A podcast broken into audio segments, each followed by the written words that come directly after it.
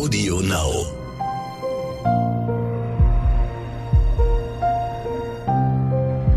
Verbrechen von nebenan. True Crime aus der Nachbarschaft.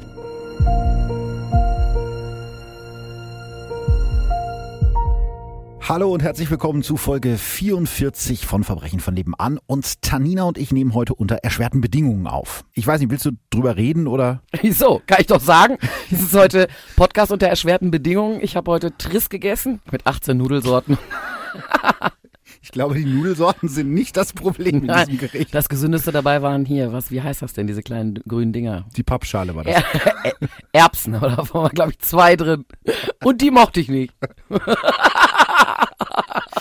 Ich habe ein bisschen Schnappatmung. Also wenn es zwischendurch etwas lauter schnauft, bin ich. Schöner hätte ich es nicht sagen können. Ich freue mich du. sehr, dass du heute wieder da bist. Trotz der, ja, wie gesagt, etwas erschwerten Bedingungen. Ja, Ich äh, versuche trotzdem uns irgendwie durch diesen Fall zu lotsen. toi, toi, toi. Ja, allerdings. Ähm, trotzdem würde ich vorher noch gerne kurz ein paar Hörernachrichten mit dir zusammen vorlesen. Ja, Hörernachrichten. Wir haben wieder neue bekommen und wir haben ganz viele neue bekommen. Das ist natürlich nur eine kurze Auswahl und ich weiß, dass das vielleicht nicht jeden interessiert. Die können natürlich einfach skippen. Aber ich finde, da ist einiges Spannendes. Ihr skippt hier gefälligst nicht. Das hast du jetzt gesagt. Wir, das müssen wir uns auch anhören. da ist einiges Spannendes bei rumgekommen und auch tatsächlich eine Nachricht, die mich sehr bewegt hat, aber da kommen wir vielleicht gleich zu. Magst du die erste Nachricht vorlesen? Von der Sandra. Ja, die schreibt bei Insta, hallo, ich habe gestern Folge 38 gehört mit dem Interview der Mutter von, ah, von Frauke Liebs. Genau. Ich war heute bei der Polizei, nicht für ihren Fall, aber für etwas, das ein mutmaßlicher Täter eines anderen Tötungsdeliktes mir vor neun Jahren gesagt hat. Oh, das klingt spannend. Ähm, ich hatte nie das Gefühl, genug zu wissen und damit etwas bewirken oder aufklären zu können. Und dann habe ich das Interview gehört und wusste, dass das ein Fehler war. Ich weiß nicht wen, nicht wo oder wann, aber dass jemandem etwas durch diesen Menschen geschehen ist. Und wenn es einen losen Faden gibt, der auf dieses Detail wartet, damit ein Fall aufgeklärt werden kann, dann muss ich das sagen. Es hat mir die Augen geöffnet und hilft vielleicht irgendwem, das hoffe ich zumindest. Tolle Arbeit und liebe Grüße, die Sandra. Das freut mich natürlich sehr. Wir haben Sandras Namen geändert, damit es keine Rückschlüsse geben könnte auf den eventuellen Fall. Aber ich glaube, im Zweifelsfall ist es nie falsch, zur Polizei zu gehen. Im schlimmsten Fall ist es ein Hinweis, den die nicht gebrauchen können, aber Das machen so viele nicht. Soll ich dir mal was erzählen? Die Polizei ist bei uns mal unterwegs mit so einem Mobil. Die fahren in die Siedlungen. Und da habe ich mich mit der Polizei mal unterhalten, warum die das überhaupt machen. Die stehen da einfach und dann, weißt du, dann sieht der eine Nachbar das und man geht mal hin und sagt guten Tag. Und dann kommt man ins Gespräch mit der Polizei. Und die haben mir gesagt, da waren schon öfter Fälle dabei, wo Leute gesagt haben, ach ja sicher, hier ist eingebrochen worden. Da stand auch so ein weißer Bulli. Das Kennzeichen habe ich mir aufgeschrieben. Die Polizei so, ja, haben Sie das denn noch? Ja sicher, liegt oben am Telefon, hol ich mal eben. Und natürlich die Frage, warum haben Sie denn nicht bei uns angerufen? Das durch, ja, ich wusste ja jetzt auch nicht so genau. Äh, Und das hat dann auch zu den Tätern geführt. Unglaublich, also. Ja, deswegen sagen die ja immer wieder, dass man die 110 nicht als Notruf verkaufen soll, weil das so einige Leute davon abschreckt, wenn die irgendwas gesehen haben, was vielleicht komisch sein könnte, dass die denken, na ja, da will ich jetzt nicht den Ru- Notruf mit belasten und die werben ja auch dafür, wenn man irgendwas gesehen hat, was irgendwie komisch ist oder was gehört hat, einfach die 110 anrufen. Ich glaube, da kann man nix mit falsch machen. Kommen wir zu der Nachricht von Stefan, der schreibt zu Folge 42 bei Instagram. Hi, ich bin Fachkrankenpfleger für forensische Psychiatrie und arbeite in einer Hochsicherheitseinrichtung in NRW. Ich wollte mich zur aktuellen Folge, also Frank Schmökel, melden. Ich bin froh, dass es endlich mal eine vernünftige Folge zur forensischen Psychiatrie gibt. Meistens ist es so, dass die forensische Psychiatrie in einem ganz miesen Licht dargestellt wird. Man muss sich bei der FP, also forensischen Psychiatrie, immer im Klaren sein, dass hier Menschen untergebracht sind, die krank bzw. gestört sind und somit vermindert bzw. schuldunfähig sind. Im Grunde kann jeder von uns zum Beispiel psychotisch werden und unter dieser Erkrankung eine Straftat mit Charakter bzw. Merkmalen zur Unterbringung in einer FP zeigen. Diesen Menschen muss geholfen werden, unter anderem durch Lockerungen. Jeden Menschen wegsperren funktioniert nicht. Wo sollen die denn alle hin? Wenn Patienten gelockert werden, dürfen diese zum Beispiel Sachen machen, wie im Fall Schmökel bei der Familie Kuchen anschneiden. Man muss lernen, den Patienten einzuschätzen und diesem auch einen gewissen Grad an Vertrauensvorschuss schenken.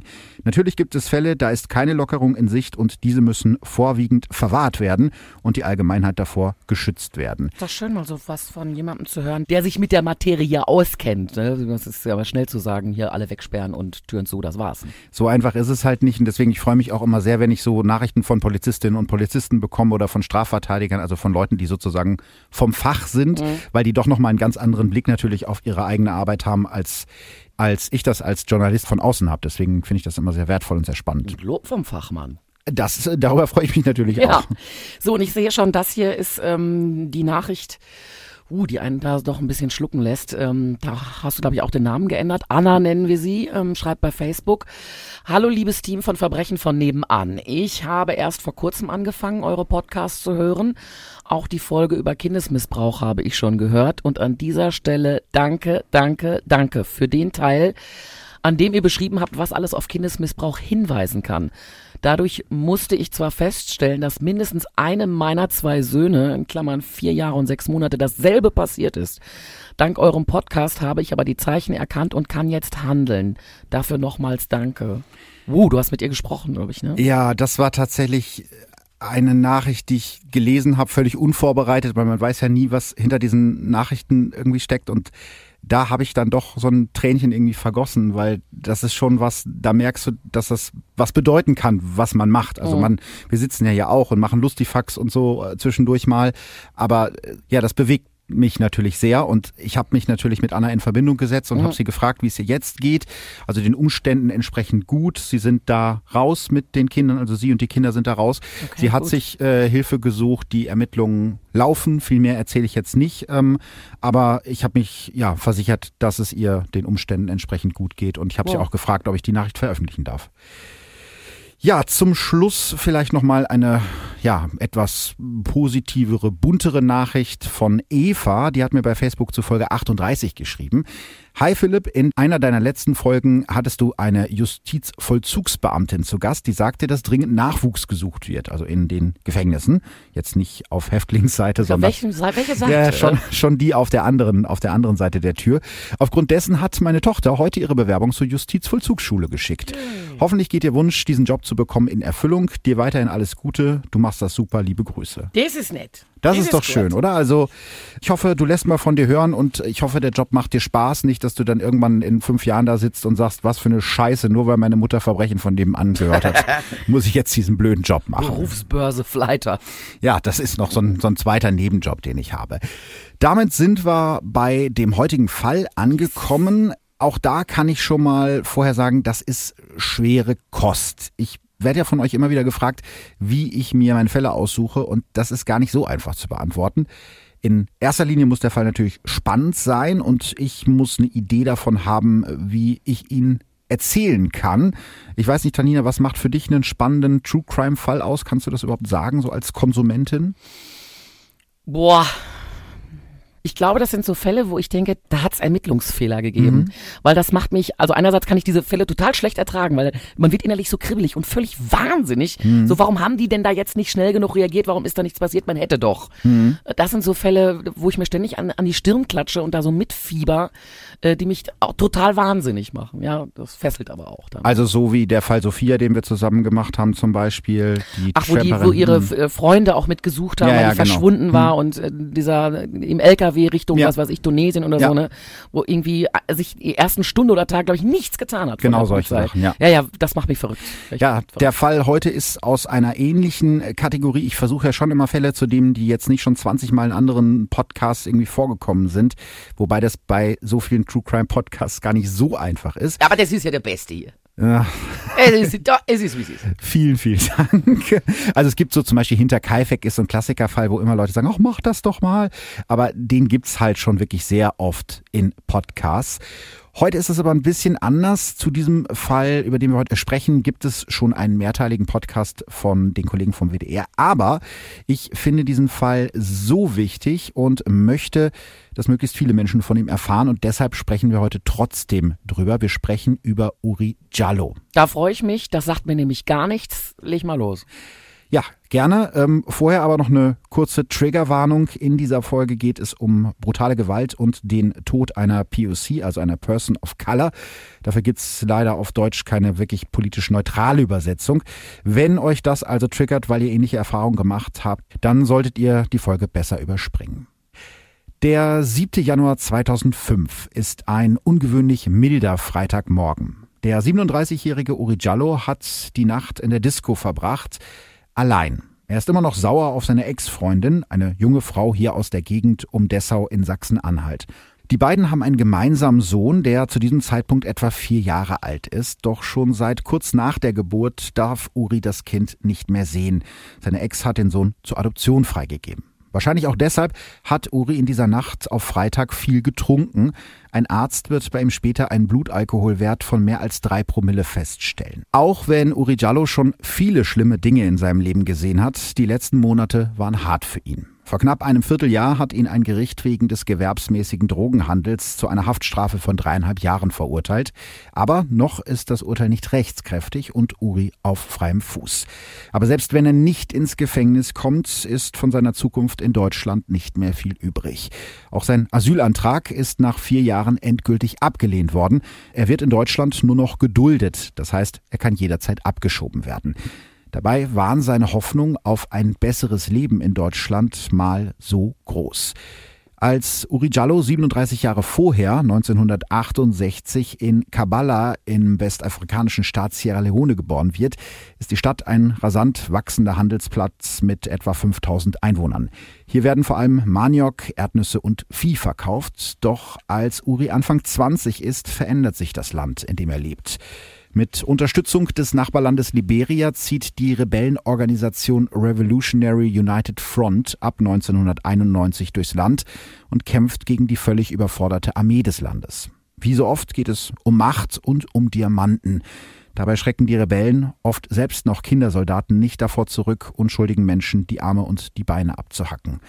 Bis zum Ende des Bürgerkrieges in Sierra Leone im Jahr 2002 wird so bis zu einer halben Million Menschen sterben. Uris Eltern flüchten über die Grenze im Norden ins benachbarte Guinea. Ende der 90er ist der Bürgerkrieg in Sierra Leone schon fast zu Ende, aber das kann Uri Jallo nicht wissen. Er folgt seinen Eltern über die Grenze nach Guinea, doch die wollen mehr für ihren Sohn. Sie sammeln Geld und schicken ihn nach Europa in eine glücklichere, friedlichere Zukunft. 1999 stellt Uri Jallo einen Asylantrag in Deutschland. Er landet in einem Asylbewerberheim in Roßlau in Sachsen-Anhalt. Als er von dort aus seine Eltern anruft, freuen die sich. Ihr Sohn ist in Sicherheit, vielleicht kann er bald auch ein bisschen Geld nach Hause schicken. Sechs Jahre später endet der Traum von einer besseren Zukunft auf der Turmstraße in der Innenstadt von Dessau in Sachsen-Anhalt. Uri Jallo muss sich an einer Hauswand festhalten. Er hat in dieser Nacht nicht nur getrunken, sondern auch gekokst und gekifft. Seine Freunde, die ihn als hilfsbereiten Kerl beschreiben, sagen später, dass Uri auch mal laut wird, wenn er getrunken hat. Das ist jetzt noch kein Verbrechen. Nein, und deshalb beginnt der Einsatz, der am Ende tödlich enden wird, auch ganz harmlos. Um 8 Uhr morgens an diesem 7. Januar 2005 bekommt eine Funkstreife der Dessauer Polizei aus der Zentrale einen Auftrag. Sie sollen zur Turmstraße fahren, weil sich dort vier Mitarbeiterinnen der Stadtreinigung von einem Afrikaner belästigt fühlen. Uri Jallo will eine Freundin anrufen, die in der Nähe wohnt. Bei ihr will er seinen Rausch ausschlafen. Als er eine der Frauen von der Stadtreinigung deshalb fragt, ob er ihr Handy benutzen darf, beginnt diese sofort zu zittern. Die Frau hat eine Sozialphobie, der fremde Mann, der sie einfach anspricht, macht ihr Angst. Ihr Chef entscheidet deshalb, die Polizei zu rufen. Jallo ist zu betrunken, um zu begreifen, was da um ihn herum passiert. Er setzt sich hin. Irgendwann steht er auf und torkelt weiter, dabei stützt er sich immer wieder an einer Hauswand ab. Als die Polizei an der Turmstraße ankommt, ist Uri Jallo schon 20 Meter von den Frauen entfernt. Nichts ist passiert, die Situation hat sich da eigentlich schon erledigt und doch nehmen die Beamten Uri Jallo fest. Warum? Ich meine, dürfen die das dann einfach sagen? Hat nichts gemacht. Ja, das ist die große Frage und die muss man mit Nein beantworten. Der Bundesgerichtshof hat äh, später in seinem Revisionsurteil festgehalten, dass sie das nicht gedurft hätten. Die Journalistin Margot Overath, die mehrere Artikel und Radiofeatures über diesen Fall geschrieben hat, sagt in einem Interview mit dem MDR ganz klar, er hätte nicht festgenommen werden dürfen. Das Verhalten der Beamten war illegal. So oder so, die Polizisten Udo S. und Hans-Ulrich M. gehen an diesem Morgen auf Uri Jallo zu und wollen seinen Ausweis sehen. Doch der 37-Jährige beschwert sich. Da werden die Beamten deutlicher und sagen Passport amigo. Dann nehmen sie Jallo in den Schwitzkasten, weil der sich wehrt und nach den Polizisten tritt. Wie gesagt, wir erinnern uns, der hat drei Promille drin, der ist wahrscheinlich nicht ganz in der Lage, diese Situation richtig einzuschätzen. Aber der Asylbewerber hat keine Chance gegen Hans-Ulrich M., der die Statur eines Basketballspielers hat, und seinen Kollegen Udo S. Gemeinsam drücken die beiden Polizisten Uri Jallo in den Streifenwagen.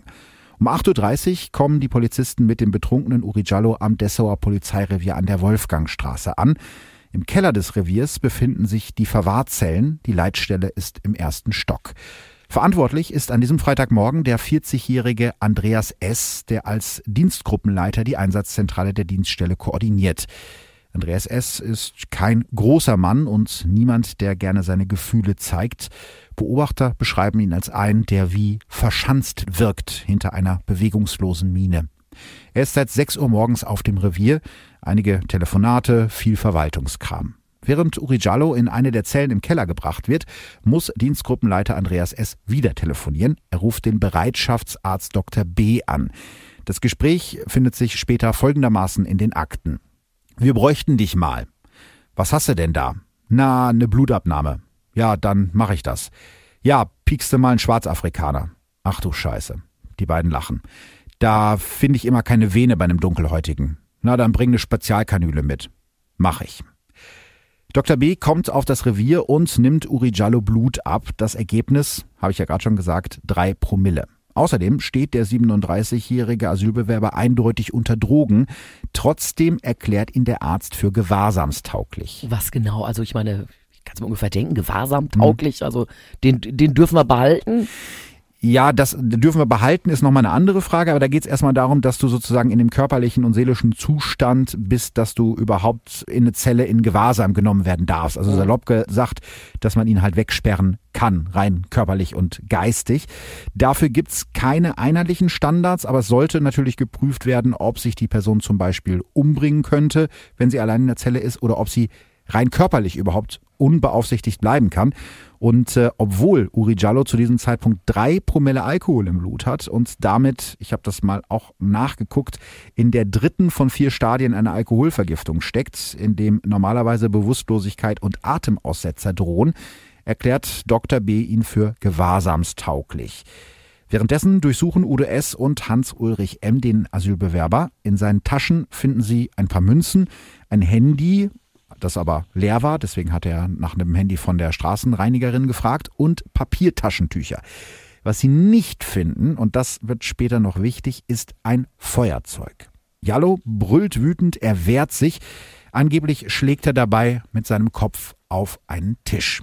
Die beiden Polizisten Udo S. und Hans-Ulrich M. schleppen Jallo in den Keller und bringen ihn in Zelle 5, einem kleinen, bis zur Decke weiß verfließten Raum mit einem kleinen Fenster. Auch der Betonsockel, auf dem eine schwer entflammbare Sicherheitsmatratze aus grauem Kunstleder liegt, ist gefliest. An beiden Seiten des Sockels und am Fußende gibt es vier einbetonierte Metallgriffe, an denen die Polizisten Uri Jallo mit Handschellen fesseln. Damit, so sagen sie es später aus, wollen sie ihn davor schützen, sich selbst zu verletzen. Uri Jallo liegt jetzt also auf dem Rücken mit halb ausgestreckten Armen auf der Plastikmatratze. Über eine Gegensprechanlage oben in der Leitstelle können die Beamten jederzeit hören, was er macht. Zwei Kameras filmen den Flur vor den Zellen und doch wird der 37-jährige Uri Jallo zweieinhalb Stunden später tot sein. Das klingt ja wie ein Fall von Agatha Christie. Was ist denn da jetzt passiert in dieser Zelle? Das ist die ganz große Frage und dazu gibt es verschiedene Versionen. Ich fange jetzt mal mit der offiziellen Version an, so wie sie die meisten der Polizisten erzählen, die an diesem Tag auf dem Revier dabei sind. Während Uri Jallo unten gefesselt auf der Matratze liegt, geht der Polizeialltag oben erstmal ganz normal weiter.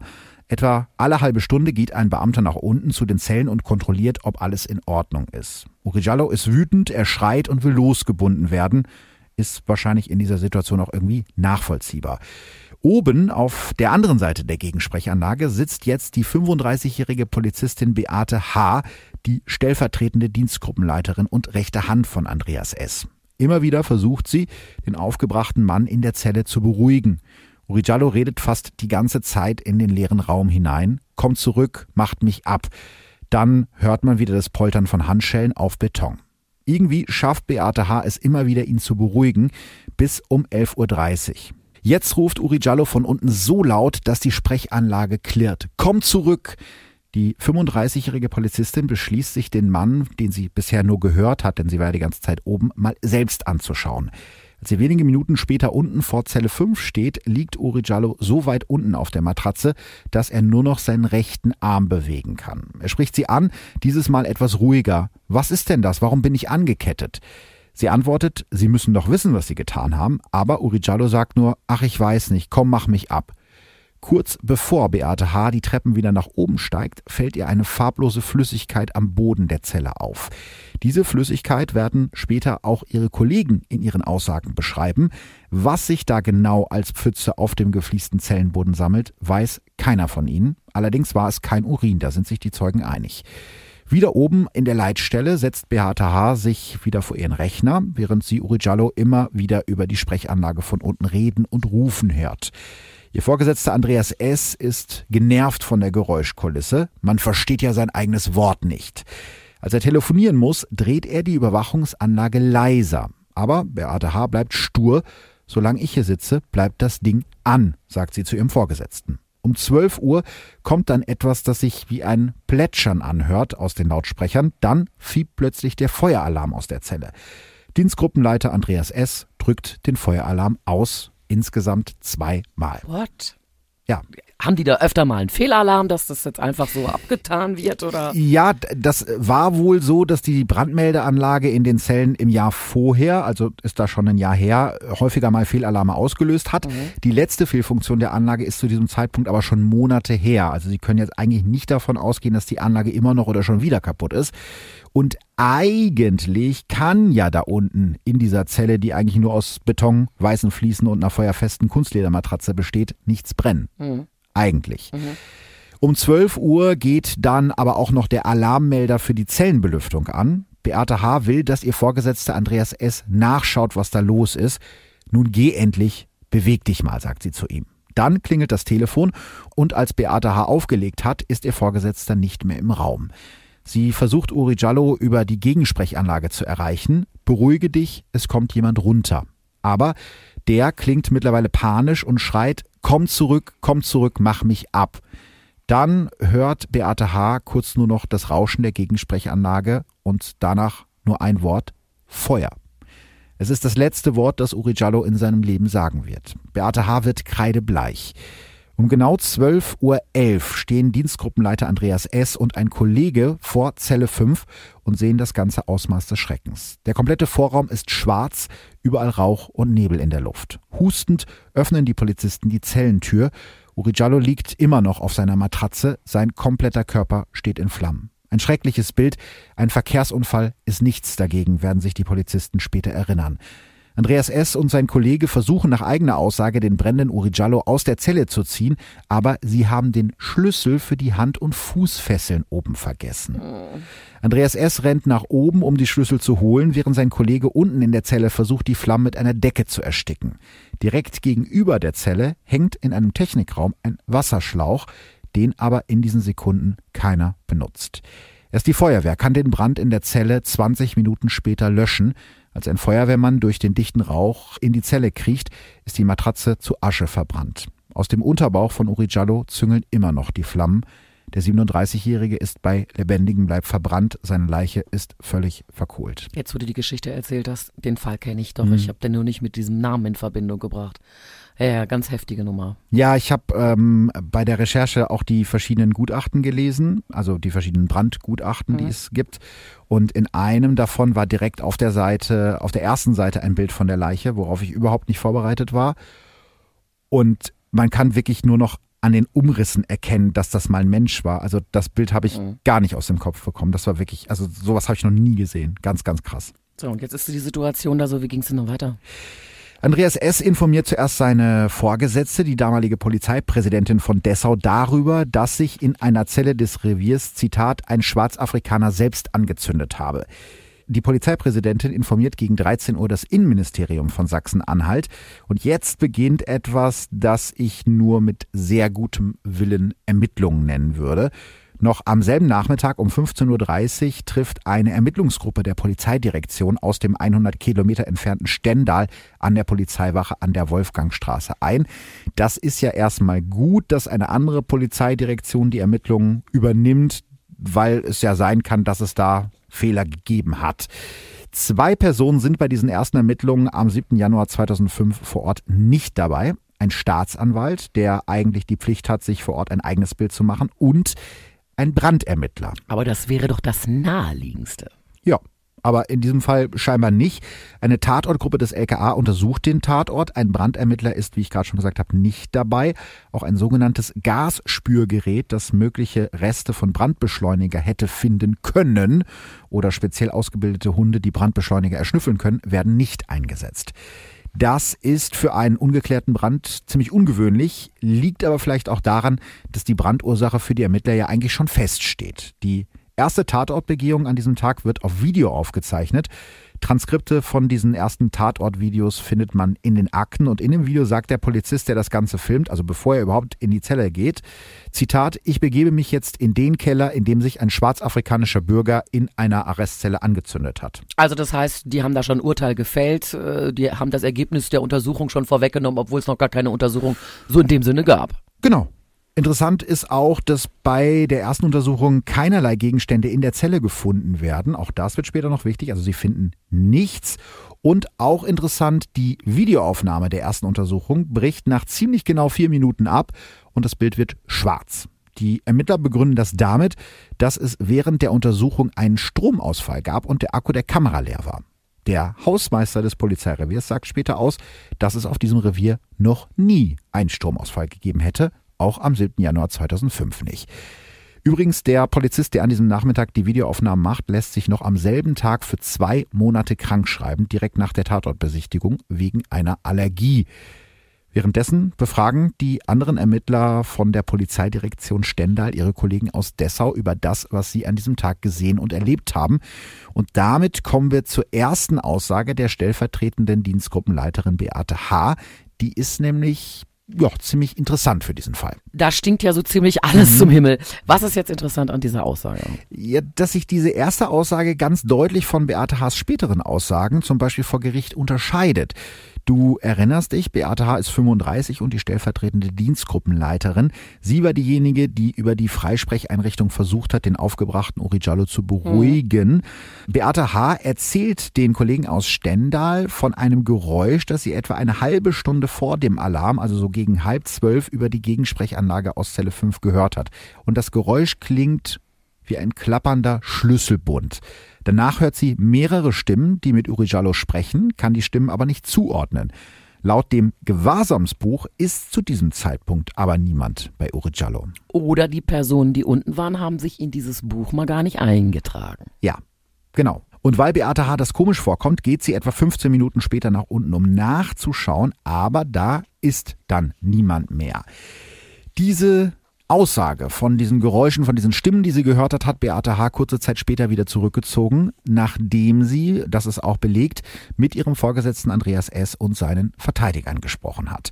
Fünf Wochen nach dem Brand in Zelle 5, der Uri Jallo das Leben gekostet hat, lässt sich Beate H. wegen psychischer Probleme krank schreiben. Und nicht nur einige Aussagen ändern sich, plötzlich taucht auch ein wichtiges Beweisstück auf. Tada, tada, tada! Wenn da mal nicht jetzt plötzlich dieses Feuerzeug ins Spiel kommt, was du ja. am Anfang erwähnt hast. Sehr gut, du hast den Test bestanden, du hast aufgepasst. Tatsächlich yeah. taucht da plötzlich ein rotes Plastikfeuerzeug auf. Direkt nach dem Brand ist ja noch völlig unklar, wie das Feuer überhaupt ausbrechen konnte. Für die ersten Einschätzungen der beteiligten Polizisten, dass Uri Jallo sich selbst in Brand gesetzt hat, gibt es zu diesem Zeitpunkt keinen einzigen Beleg. Du erinnerst dich, ne? bei der Durchsuchung von Uri Jallo nach seiner Festnahme haben die Polizisten des Polizeireviers kein Feuerzeug gefunden. Yes. Und auch die Ermittler der Polizeidirektion Stendal, die die Zelle direkt nach dem Brand untersucht haben, haben kein Feuerzeug entdecken können. Am 10. Januar 2005, also drei Tage nach dem Brand, untersucht eine Chemikerin des LKA Sachsen-Anhalt den Brandschutt aus der Zelle, den ihre Kollegen vor Ort zusammengefegt, untersucht und in drei Plastiktüten verpackt haben. Auch da ist nicht vermerkt worden, dass da ein Feuerzeug drin steckt. Als die Chemikerin die verkohlten Reste aus der Plastiktüte kippt, blitzt es zwischen dem ganzen Grau und Schwarz auf einmal rot auf. Zwischen dem Schutt liegt ein angeschmortes rotes Feuerzeug. Nicht völlig zerstört, wie man es nach so einem Brand denken würde, sondern nur angeschmort. Sogar der Markenname ist noch lesbar Tokai. Keiner kann erklären, wo das Feuerzeug plötzlich herkommt und vor allem, wo Uri Jallo es hergehabt haben soll. Die Gutachter des LKA untersuchen das Feuerzeug und stellen fest, dass in dem Plastik Fasern eingeschmolzen sind. Fasern, die definitiv nicht von der verbrannten Matratze oder aus der Zelle stammen. Heißt im Klartext, als das Feuerzeug geschmolzen ist, war es irgendwo sonst, aber nicht in der Zelle mit Uri Jallo. Und selbst wenn der es irgendwie geschafft hätte, das Feuerzeug an dem Arzt und dem Polizisten vorbei in seine Zelle zu schmuggeln, hätte er damit wirklich die feuerfeste Matratze anzünden können, auf der er selbst gefesselt liegt. Dafür hätte er jetzt erstmal die Doppelnaht der Matratze auftrennen, den Schaumstoffkern herausreißen und ihn dann anzünden müssen mit einem billigen Plastikfeuerzeug im Vollrausch und mit Händen und Füßen gefesselt. Klingt nicht besonders plausibel. Nee. Und ich glaube, in dem Zustand war der einfach gar nicht, oder? Ja, es ist, glaube ich, schon für einen nicht betrunkenen Menschen, wenn du auf dem Rücken liegst und gefesselt bist an Händen und Füßen. Da mache ich mal eben kurz ein Feuerzeug an. Ja. Vorher noch ein Flickflacken Handstand. Ja, und ja, das ist, also das ist völlig unplausibel und sogar mehr als das. Im äh, Mai 2013 versucht der irische Brandsachverständige Maxim Smirno, den Brand in Zelle 5 nachzustellen. Er hat sich dafür zehn Matratzen vom selben Modell wie die, auf der Uri Jallo starb, in sein Labor nach Dublin kommen lassen. Für diese Untersuchung haben Freunde, Unterstützer und die Familie von Uri Jallo Geld gesammelt. Insgesamt 35.000 Euro. Sie wollen, dass das Feuer, das Uri Jallo getötet hat, rekonstruiert wird. Zum ersten Mal überhaupt in diesen Ermittlungen. Brandermittler Smirno arbeitet dabei mit Freiwilligen, die versuchen, mit Hilfe eines Feuerzeugs die Matratze anzuzünden, auf der sie selbst gerade liegen. In neun von zehn Versuchen ist das unmöglich. Die Matratze kokelt vielleicht ein bisschen, aber sie geht eben nicht in Flammen auf, nicht mal als mir nur sie auftrennt und die komplette Schaumstofffüllung herausreißt. Nur ein einziges Mal brennt die Matratze lichterloh und es entwickelt sich genau der schwarze Rauch, den die Zeugen beschrieben haben. Mhm. Der Brandermittler hat die Matratze aufgerissen, den Schaumstoff herausgeholt und dann alles mit Benzin übergossen und angezündet. Also keiner weiß, wie da ein Feuerzeug reinkam. Äh, er hätte Benzin haben müssen. Das ja. klingt jetzt alles nicht mehr äh, nach Selbstmord. Was kommt denn bei den Untersuchungen schlussendlich ja von der Leiche auch dann raus? Ja, das ist auch wieder gar nicht so einfach zu beantworten, weil es ja mehrere Untersuchungen und noch mehr Sachverständige gab. Aber ich versuche mal, das so kurz wie möglich zusammenzufassen. Die Staatsanwaltschaft lässt direkt nach dem Brand eine Röntgenaufnahme von der Leiche von Uri Jallo machen. Eine genauere Untersuchung im MRT wird nicht durchgeführt. Am 24. März gibt die Staatsanwaltschaft dann eine Pressemitteilung heraus, in der es heißt, die Ermittlungen hätten, Zitat, nicht den geringsten Anlass für Misshandlungen und knöcherne Verletzungen des Uri Jallo ergeben und das eindeutig und zweifelsfrei. Das will die Familie von Uri Jallo nicht glauben. Sie schickt seine Leiche deshalb in einem Zinksarg in die Uniklinik Frankfurt am Main auf eigene Kosten. Dort wird Uri Jallos Leiche in den MRT geschoben und die Ärzte dort entdecken nicht nur eine, sondern gleich mehrere schwere knöcherne Verletzungen.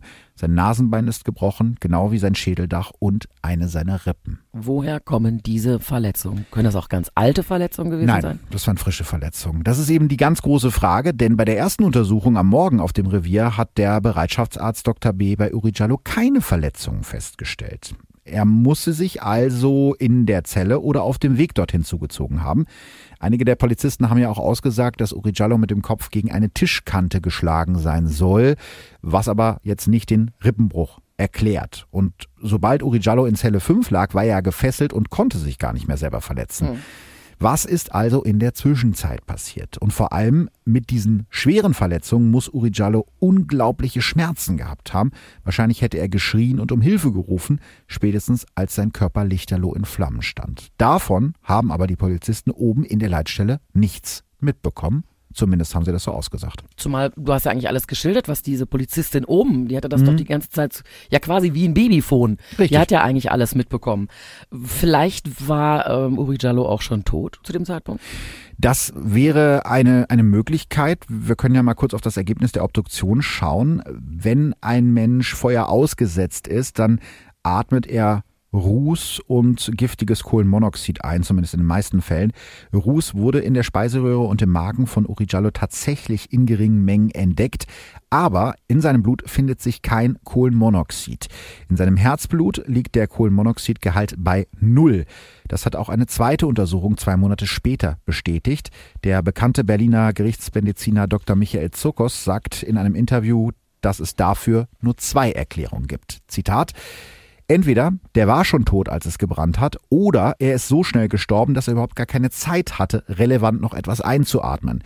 Das ist natürlich ohne Brandbeschleuniger eher ungewöhnlich, dass das so schnell abläuft. Also das heißt, jemand hätte den gefesselten Uri Jallo mit Brandbeschleuniger übergossen und dann angezündet? Genau das.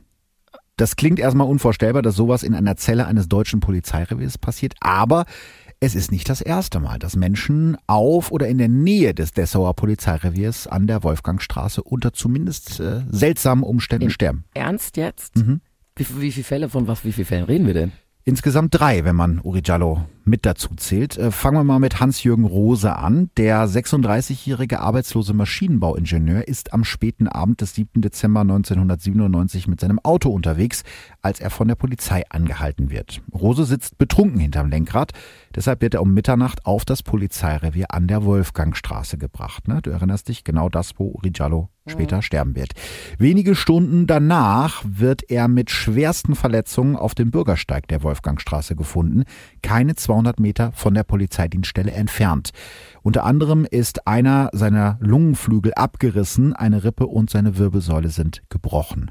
Rose stirbt kurze Zeit später im Krankenhaus. Als Rechtsmediziner seine Leiche untersuchen, stellen sie fest, dass Hans-Jürgen Rose neben den vielen sichtbaren Verletzungen eine starke innere Einblutung am Gesäß hat, die man von außen nicht sehen kann. Eine Verletzung, die, Zitat, bei einem Sturz aus größerer Höhe zu erwarten gewesen wäre. Oder die Verletzung könnte laut äh, Gerichtsmedizin, und das ist wahrscheinlicher, weil an der Wolfgangstraße in Dessau kein Hochhaus steht, auch mit einem Schlagstock zugefügt worden sein. Auch das ist ein Zitat. Mehrere Experten glauben, dass Rose im Speisesaal des Polizeireviers mit Schlagstöcken und Gummiknüppeln gefoltert und anschließend auf der Straße abgelegt wurde. Der Tod von Hans-Jürgen Rose wird nie aufgeklärt. Als sein Tod im Fall der Jallo-Ermittlungen wieder in den Fokus der Öffentlichkeit kommt, heißt es vom Innenministerium in Sachsen-Anhalt nur trocken, zum Todesfall des Hans-Jürgen Rose sind keine polizeilichen Erkenntnisse mehr vorhanden. Es liegen keine Unterlagen, weder in schriftlicher noch in digitaler Form vor. Hm, was für ein Zufall. Ja. Du hast von noch einem Fall gesprochen. Ja, das äh, ist der zweite Fall, der beginnt am Abend des 29. Oktober 2002. Der 36-jährige Obdachlose Mario Bichtermann wird betrunken von der Polizei aufgegriffen und auf das Dessauer Polizeirevier an der Wolfgangstraße gebracht.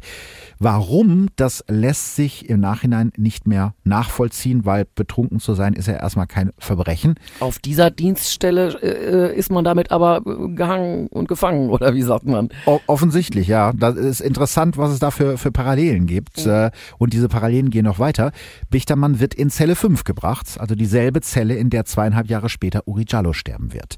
15 Stunden nachdem er dort untergebracht wurde, schließt ein Beamter die Zellentür auf und sieht den Obdachlosen tot neben seiner Matratze liegen. Schädelbasisbruch. Weil sich einige Aussagen der beteiligten Beamten unterscheiden und weil die Zelle von Mario Bichtermann nicht wie vorgeschrieben alle halbe Stunde kontrolliert wurde, wird daraufhin gegen zwei Polizisten wegen fahrlässiger Tötung ermittelt. Die Ermittlung wird aber schon nach kurzer Zeit wieder eingestellt, ohne Ergebnis.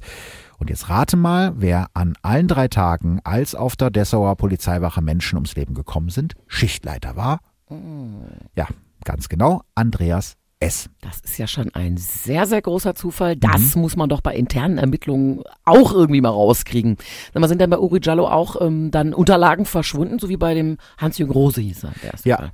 Genau, es ist genau das gleiche passiert. Alle verfügbaren Hinweise zum Fall Uri Jallo sind in der Zwischenzeit gelöscht worden. Und zwar nicht nur die Originale auf den Computern der Polizei in Dessau, sondern auch die Sicherungskopien in Magdeburg. Da müssen aber einige Leute dran beteiligt gewesen sein. Oder ist es alles ein ganz großer Zufall? Das kann natürlich auch Natürlich. sein. Die letzten digitalen Spuren des Falles werden im November 2010 gelöscht. Reine Routine, wird der verantwortliche Beamte später sagen. Auch die Handschellen, mit der Uri Jallo an die Wand gefesselt war und mit denen man hätte feststellen können, ob Jallo überhaupt genug Bewegungsspielraum hatte, um seine Matratze anzuzünden, sind weg. Der Hausmeister des Polizeireviers hat sie ein paar Tage nach dem Brand mit einem Bolzenschneider abgeknipst und auf den Müll geworfen. Ja, das macht die Ermittlungen ja jetzt nicht unbedingt einfacher wenn man denn wirklich Ermittlungen führen will. Ne? Zumindest mit der Anklage geht's relativ schnell. Am 6. Mai 2005 erhebt die Staatsanwaltschaft Dessau Anklage gegen die beiden Polizisten Andreas S. und Hans-Ulrich M. Der Vorwurf, sie hätten den Selbstmord von Uri Jallo durch ein schnelleres Eingreifen verhindern können. Also bleiben die, die, die Behörden bei Selbstmord.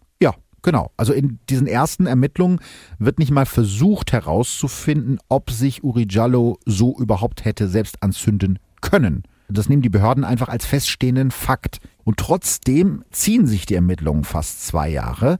Am 27. März 2007 beginnt dann vor dem Landgericht Dessau, einem langweilig rot verklinkerten Klotz, der Prozess gegen Andreas S. und Hans-Ulrich M. Die Staatsanwaltschaft wirft Dienstgruppenleiter Andreas S. Körperverletzung mit Todesfolge vor, weil er den Feueralarm aus der Zelle mehrfach weggedrückt haben soll. Und sein Kollege Hans-Ulrich M. muss sich wegen fahrlässiger Tötung verantworten, weil er bei der Durchsuchung von Urijallo das Feuerzeug übersehen haben soll, was letztendlich zu seinem Tod führte. Eigentlich soll der Prozess nur vier Prozesstage dauern, reine Routine. Aber als das Gericht immer mehr Widersprüche aufdeckt, dreht sich das Ganze. Dieser Beamte, der gelogen hat, muss raus. Wir sind doch hier keine Bananenrepublik, sagt der Vorsitzende Richter Manfred Steinhoff irgendwann, als er die Zeugen unter Eid nimmt, weil er ihnen offenbar nicht glaubt. Am Ende wird es ein fast zweijähriger Prozessmarathon aus insgesamt 60 Verhandlungstagen. Bei der Urteilsverkündung merkt man Richter Steinhoff an, dass er genug von dem Verfahren hat. Diese Verhandlung ist gescheitert, sagte er am letzten Verhandlungstag. Wir hatten nicht die Chance auf ein rechtsstaatliches Verfahren, auf die Aufklärung des Sachverhaltes.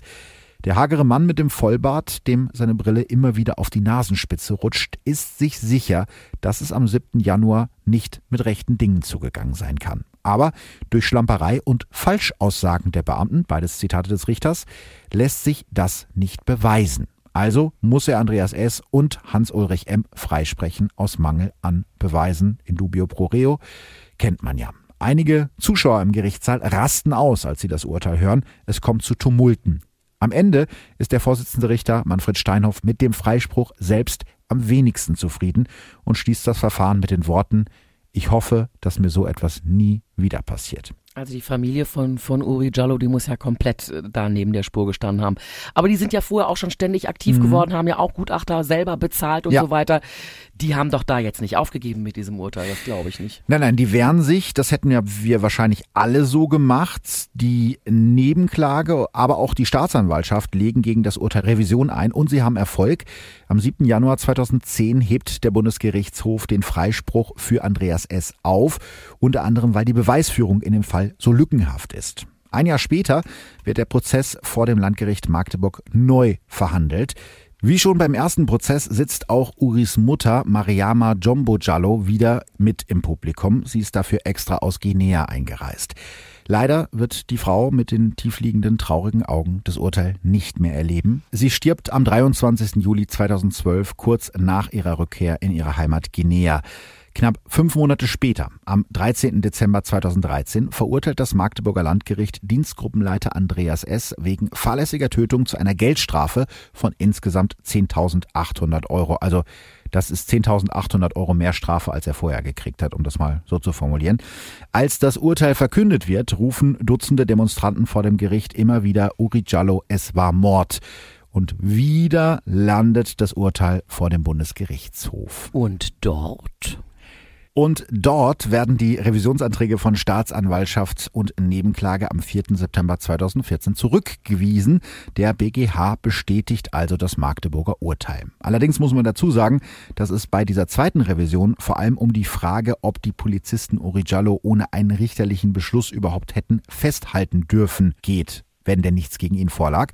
Eigentlich darf in Deutschland, darüber hatten wir ja gerade am Anfang schon gesprochen, nämlich nur ein Richter oder eine Richterin über eine sogenannte freiheitsentziehende Maßnahme entscheiden. Das nennt man den sogenannten Richtervorbehalt. Der Dienstgruppenleiter Andreas S., der schon in der DDR als Volkspolizist gearbeitet hat, hatte 2005 nach eigener Aussage von diesem Richtervorbehalt noch nie gehört. Also der wusste nicht, dass über sowas nur ein Richter entscheiden darf. Der BGH urteilt, Urijallo sei aggressiv gewesen, deshalb war seine Haft rechtmäßig. Das hätte auch ein Richter mit an Sicherheit grenzender Wahrscheinlichkeit so gesehen. Der Journalist Wolfgang Janisch nennt das in einem Artikel für die Süddeutsche Zeitung eine aberwitzige Begründung, weil Dienstgruppenleiter Andreas S., der für die Sicherheit von Uri Jallo verantwortlich war, nicht härter bestraft wurde als ein Autofahrer, der versehentlich einen Fußgänger überfahren hat. Ich finde das nachvollziehbar, denn diese Argumentation vom Gericht ist ja ein bisschen schräg. Man sagt, die haben sich zwar nicht an die Vorgaben gehalten, sie hätten einen Richter fragen müssen, aber der Richter hätte wahrscheinlich eh das Gleiche gesagt, also war es okay. Ich glaube, das war jetzt nicht das allergrößte ja. Problem an der Nummer. Der Mann hätte auch seinen Rausch in der Zelle ausschlafen können und wäre dann am nächsten Tag da wieder raus. Genau, und ja, da, da, ja darum geht's auch eben in diesem Artikel. Also der, der schreibt zum Beispiel, Polizisten tragen große Verantwortung. Wenn sie verantwortungslos den Tod eines Menschen verschulden, dann muss das ernste Konsequenzen haben. Diese Botschaft in die Reviere der Republik zu senden, hat der BGH versäumt. So, und jetzt sag mir aber bitte, äh, Philipp, dass dieser Fall damit jetzt noch nicht vorbei ist. Bitte. Nein, er ist noch nicht ganz vorbei. Die Initiative in Gedenken an Uri Jallo, eine Gruppe von Freunden, Familie und Unterstützern des Toten, gibt nicht so einfach auf. Sie lassen auf eigene Kosten Gutachten erstellen, zum Beispiel das von dem irischen Brandsachverständigen Maxim Smirno, das ich eben schon erwähnt habe. Und dessen Gutachten kommt eben eindeutig zu dem Ergebnis, dass Uri Jallo sich nicht selbst angezündet haben kann. Jemand anderes hat ihn mit Brandbeschleuniger übergossen und dann in Brand gesteckt. Wahrscheinlich als Jallo wegen seiner schweren Verletzungen schon zumindest ohnmächtig war. Also, ich erinnere mich doch jetzt daran, er hat doch wirklich ständig gerufen, mach mhm. mich los, mach mich los, mach mich. Also jemand, der sich da unten umbringen will, der ruft doch nicht die ganze Zeit, mach mich los. Ja, es passt alles überhaupt Nö. nicht zusammen, ne? Unter anderem wegen dieses Gutachtens nimmt die Staatsanwaltschaft Dessau das Verfahren im April 2014 wieder auf, also fast zehn Jahre nach dem Tod von Uri Jallo. Und zuerst sieht auch alles gut aus. Der Leiter der Staatsanwaltschaft Dessau-Rosslau, Volker Bittmann, glaubt im April 2017 nicht mehr an einen Selbstmord oder einen Unfall. Uri Jallo war, als das Feuer in seiner Zelle ausbricht, mindestens handlungsunfähig oder sogar schon tot. So schreibt Wittmann es in einem internen Vermerk vom 4. April, nachdem er mit sechs verschiedenen Gutachtern gesprochen hat. Und der Staatsanwalt hat jetzt, also diese Ermittlungen dauern halt natürlich wieder etwas länger, ne, zwölf Jahre nach dem Fall eine eigene Theorie, wie Uri Jallo zu Tode gekommen sein könnte. Er geht davon aus, dass Jallo angezündet wurde, um Verletzungen zu vertuschen, die ihm vorher zugefügt wurden. Damit wollten die Täter auch verhindern, dass die Ermittlungen zu den beiden vorherigen Todesfällen an der Dessauer Polizeiwache wieder aufgenommen werden. Das, so schreibt es Bittmann in dem Vermerk, mag zu dem Entschluss geführt haben, mit der Brandlegung alle Spuren zu verwischen. So, das heißt jetzt also, die Staatsanwaltschaft geht davon aus, dass Uri Jallo von Polizeibeamten ermordet wurde. Ja, sie hält es, ja, sie hält es zumindest für möglich. Bevor diese Vorwürfe allerdings öffentlich bekannt werden, passiert etwas Seltsames. Och, das Kurz, hat aber Wendungen ja, hier. Das hat Fall. sehr, sehr viele Wendungen. Kurz nachdem Staatsanwalt Volker Bittmann diese Zweifel an der Unfalltheorie äußert, das, er ist ja der erste überhaupt von den Behörden, die sagen, na ja, vielleicht hat er sich nicht selber umgebracht, vielleicht wurde er umgebracht. Und kurz nachdem er das intern geäußert hat, entzieht die Generalstaatsanwaltschaft Naumburg der Dessauer Staatsanwaltschaft das Verfahren und verweist es an die Staatsanwaltschaft Halle an der Saale. Und diese Staatsanwaltschaft Halle an der Saale stellt das Verfahren am 12. Oktober 2017 ein, weil sie im Gegensatz zu den Kollegen in Dessau keine Hinweise dafür finden kann, dass jemand anderes als Uri Jallo den Brand in Zelle 5 gelegt hat. Die Familie von Uri Jallo legt gegen diese Einstellung Beschwerde ein, aber die Generalstaatsanwaltschaft weist diese Beschwerde ab. Übrigens ist das genau die Generalstaatsanwaltschaft Naumburg, die den Kollegen aus Dessau den Fall überhaupt erst entzogen hatte. Also die mussten sich bei der Stelle beschweren, die diesen Fall, ich möchte mal sagen, hin und her geschoben hat. Ich bin verwirrt. Ja, es ist auch wirklich verwirrend. Sorry dafür, für diese ganzen Details. Wieder stemmen sich die Angehörigen und Unterstützer von Uri Jallo gegen die Justiz in Sachsen-Anhalt und versuchen es mit ihrer letzten Chance, einem Klageerzwingungsverfahren. Aber auch das wird abgewiesen. Dagegen läuft aktuell noch eine Verfassungsbeschwerde vor dem Bundesverfassungsgericht. Aber ganz ehrlich, mich würde es jetzt nach dem, was ich zu dem Fall recherchiert habe, sehr wundern, wenn diese Beschwerde Erfolg hätte. Wahrscheinlich werden wir auch 15 Jahre später nie erfahren, wie Uri Jallo am 7. Januar 2005 in Zelle 5 des Polizeireviers Dessau genau gestorben ist. Also du hast uns die Geschichte ja jetzt sehr äh, genau ja. Äh, erklärt. Ich bin mir aber ziemlich sicher, dass du viel mehr Material zu dem Fall gesichtet hast. Mhm. Ähm, zu welcher äh, Meinung äh, kommst du denn? Was hat sich da abgespielt in dieser Zelle? Man muss natürlich sehr vorsichtig sein, weil es keine Beweise gibt und auch kein Gerichtsurteil dazu. Aber ich halte die Version der Journalistin Margot Overath, die den Fall Uri Jallo seit Jahren begleitet, für sehr, sehr plausibel. Sie hat gleich mit mehreren Quellen aus dem Inneren der Polizei gesprochen, die alle anonym bleiben möchten. Einer ihrer Informanten hat ihr zum Beispiel erzählt, dass die Misshandlung von Uri Jallo schon bei seiner erstlichen Untersuchung begonnen hat und später in der Zelle fortgeführt wurde. Mindestens fünf Polizisten sollen auf den wehrlosen, gefesselten Mann eingeprügelt und ihm so die schweren Verletzungen zugefügt haben, die erst viel später festgestellt wurden. Und dann merken die Täter halt irgendwann, dass sie Uri Jallo viel schwerer verletzt haben, als sie eigentlich gedacht und vielleicht auch gewollt hätten. Und jetzt kommt laut der Version von Margaret Overath eine Person von außerhalb ins Spiel. Sogar im Urteil des Landgerichtes Magdeburg ist von einem fremden Mann mit Brille die Rede, der am Fenster der Polizeiwache steht, als die Feuerwehr kommt. Die Identität dieses Mannes konnte bis heute nicht geklärt werden und dieser Fremde wird, so schildern es mehrere Informanten aus der Polizeiwache heraus, gerufen, als klar wird, dass die Abreibung für Uri Jallo aus dem Ruder gelaufen ist. Er soll die Spuren der Misshandlung beseitigen, damit es nicht zu Ermittlungen kommt, bei denen auch die beiden vorherigen Todesfälle in der Wache untersucht werden. Wahrscheinlich ist der Mann durch den Hintereingang vom Parkplatz aus zu den Zellen gekommen. Diese Tür ist zwar durch einen Zahlencode gesichert, den aber jeder Polizeibeamte in Dessau kennt. So zumindest hat es der Informant der Kollegin Overath erzählt. Und dieser Mann mit Brille übergießt dann den durch die schweren Verletzungen bereits ohnmächtigen Uri Jallo mit einem Brandbeschleuniger und zündet ihn an.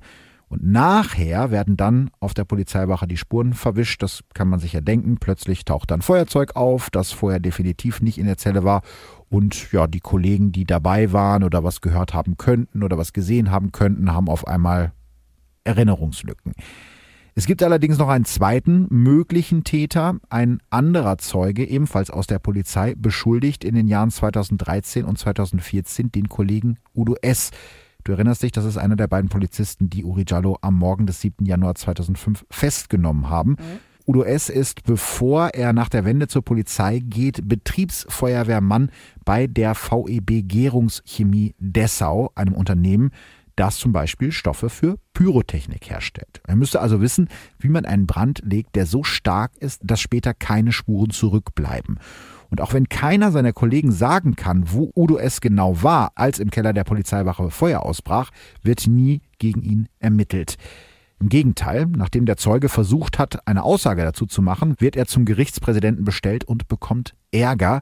Irgendwann zieht er seine Aussage zurück und seinem Hinweis wird nie nachgegangen. Auf den Zeugen wurde offenbar massiv Druck ausgeübt, sagt die linken Abgeordnete Henriette Quade später in einem Interview.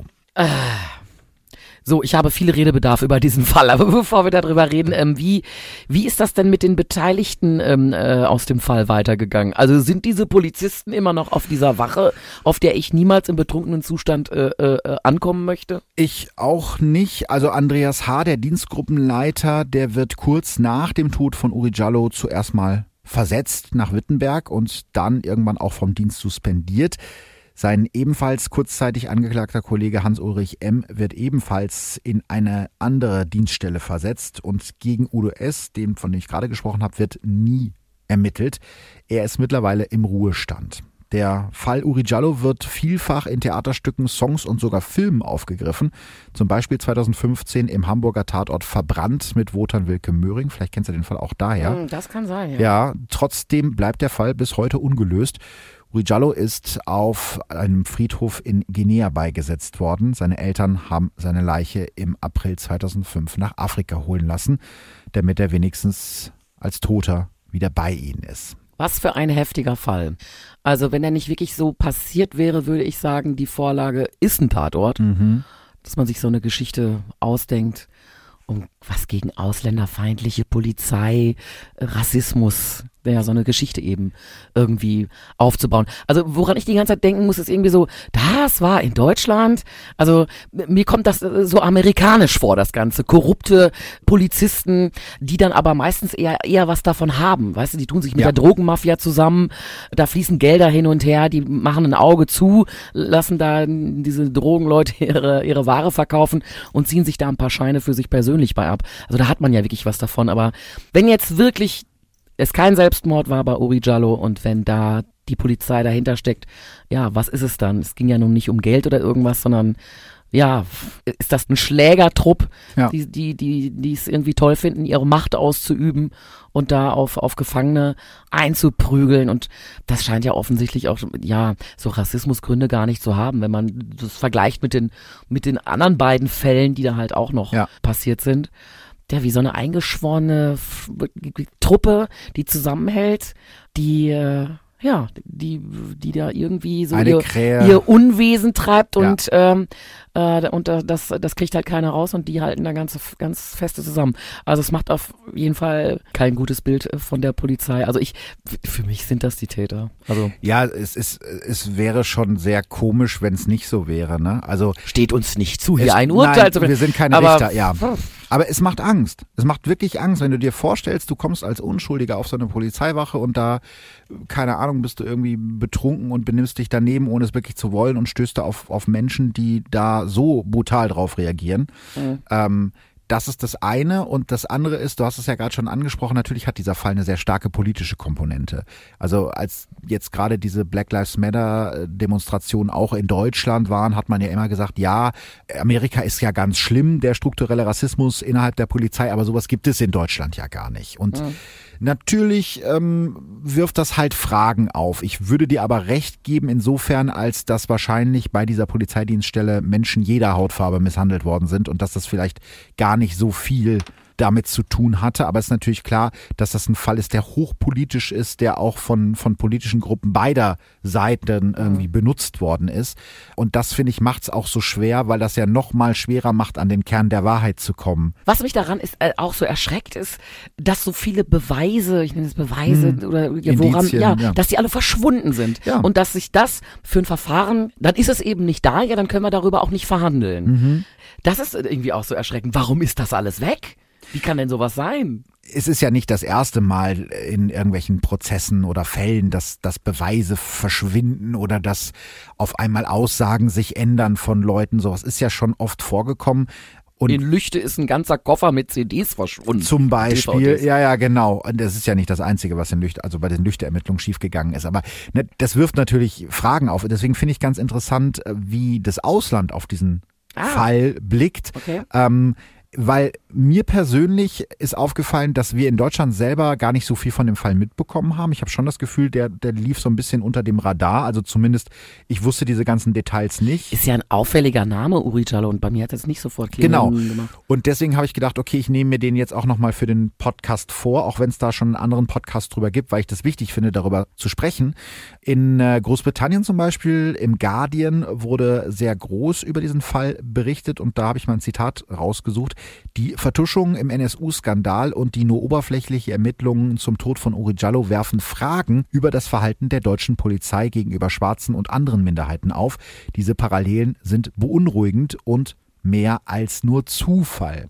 Selbst wenn es so wäre, was ich jetzt gerne glauben würde, dass das alles irgendwie zufällig war, war es aber wahrscheinlich nicht, dann sollte man ja zumindest den Eindruck vermeiden, dass da irgendwie gemauschelt wird. Und das ist eben das, was ich nicht verstehe. Also, dass, dass da in der Justiz auch so viele komische Sachen passieren, das verstärkt ja den Eindruck noch, dass da irgendwas nicht in Ordnung ist und irgendwie die eine Krähe der anderen kein, kein Auge aushacken möchte. Weißt du, worauf ich total gespannt hm. bin, was du jetzt für Rückmeldungen bekommst auf diesen Fall? Vielleicht auch von Polizisten, mhm. von Ermittlern, von Leuten, die schon mal ja in so einer Zelle waren. Ja klar. Also ich bin mhm. bin ganz gespannt. Äh, vielleicht kommt viel Anonymes, das aber ähm. Vielleicht, vielleicht erfahren wir da noch mal richtig was. Das fände ich sehr interessant. Ja, da bin ich sehr, sehr gespannt auf euer Feedback. Ich kann mir vorstellen, dass dazu sehr viel kommt aus allen Richtungen. Das ist mir. Da könnte aus allen Richtungen ja, geschossen genau. werden. Das ist mir durchaus bewusst, aber ich finde, das sollte einen nicht davon abhalten, über so einen Fall zu berichten. Und es geht ja eben auch nicht darum, irgendwie hier ein, ein, ein Urteil zu fällen, weil ich glaube, es ist zu einfach. Auch das ist ja in dem Fall oft passiert, dass es Polizei, das ist Sachsen-Anhalt. Ja, ja. Ne, weiß man ja so. Ich dachte vorhin auch, ach, oh, Sachsen-Anhalt, ja. Mensch, hat deren Glück gehabt, dass er da hingekommen ist. Genau. Und das ist, ist mhm. ja eben genau das, glaube ich, was wir, was wir vermeiden sollten, mhm. weil es gibt einfach überall Arschlöcher äh, in jeder Hautfarbe und in jedem Bundesland. Aber wie gesagt, ich bin sehr, sehr gespannt. Schreibt mir gerne eure Meinung dazu bei Instagram und bei Facebook Verbrechen von nebenan. Ich würde mich freuen. Ja, ich hoffe, ähm, ihr seid mir jetzt ein bisschen durch diesen Fall mit diesen ganzen Details gefolgt, der mich irgendwie ja ziemlich fassungslos und zweifelnd zurücklässt. Ich weiß nicht, wie es dir geht. Sprachlos, wenn ich. Oder so. Sprachlos. Ja, das lässt einen so nicht abgeschlossen zurück. Mhm. Ne? Ja. So, da, da fehlt noch ein ganz großes Stück. Und man bleibt da wahrscheinlich so hängen. Das ist das Ende. Ja, ich gehe davon aus, dass da nicht mehr viel passieren wird. Vielen Dank, dass du dir heute die Zeit genommen hast. Schön, dass du wieder mit dabei warst. Schön. Und ich würde sagen, bis zum nächsten Mal. Auf Wiederhören. Bis die Tage. Tschüss. Baba. Verbrechen von nebenan. True Crime aus der Nachbarschaft.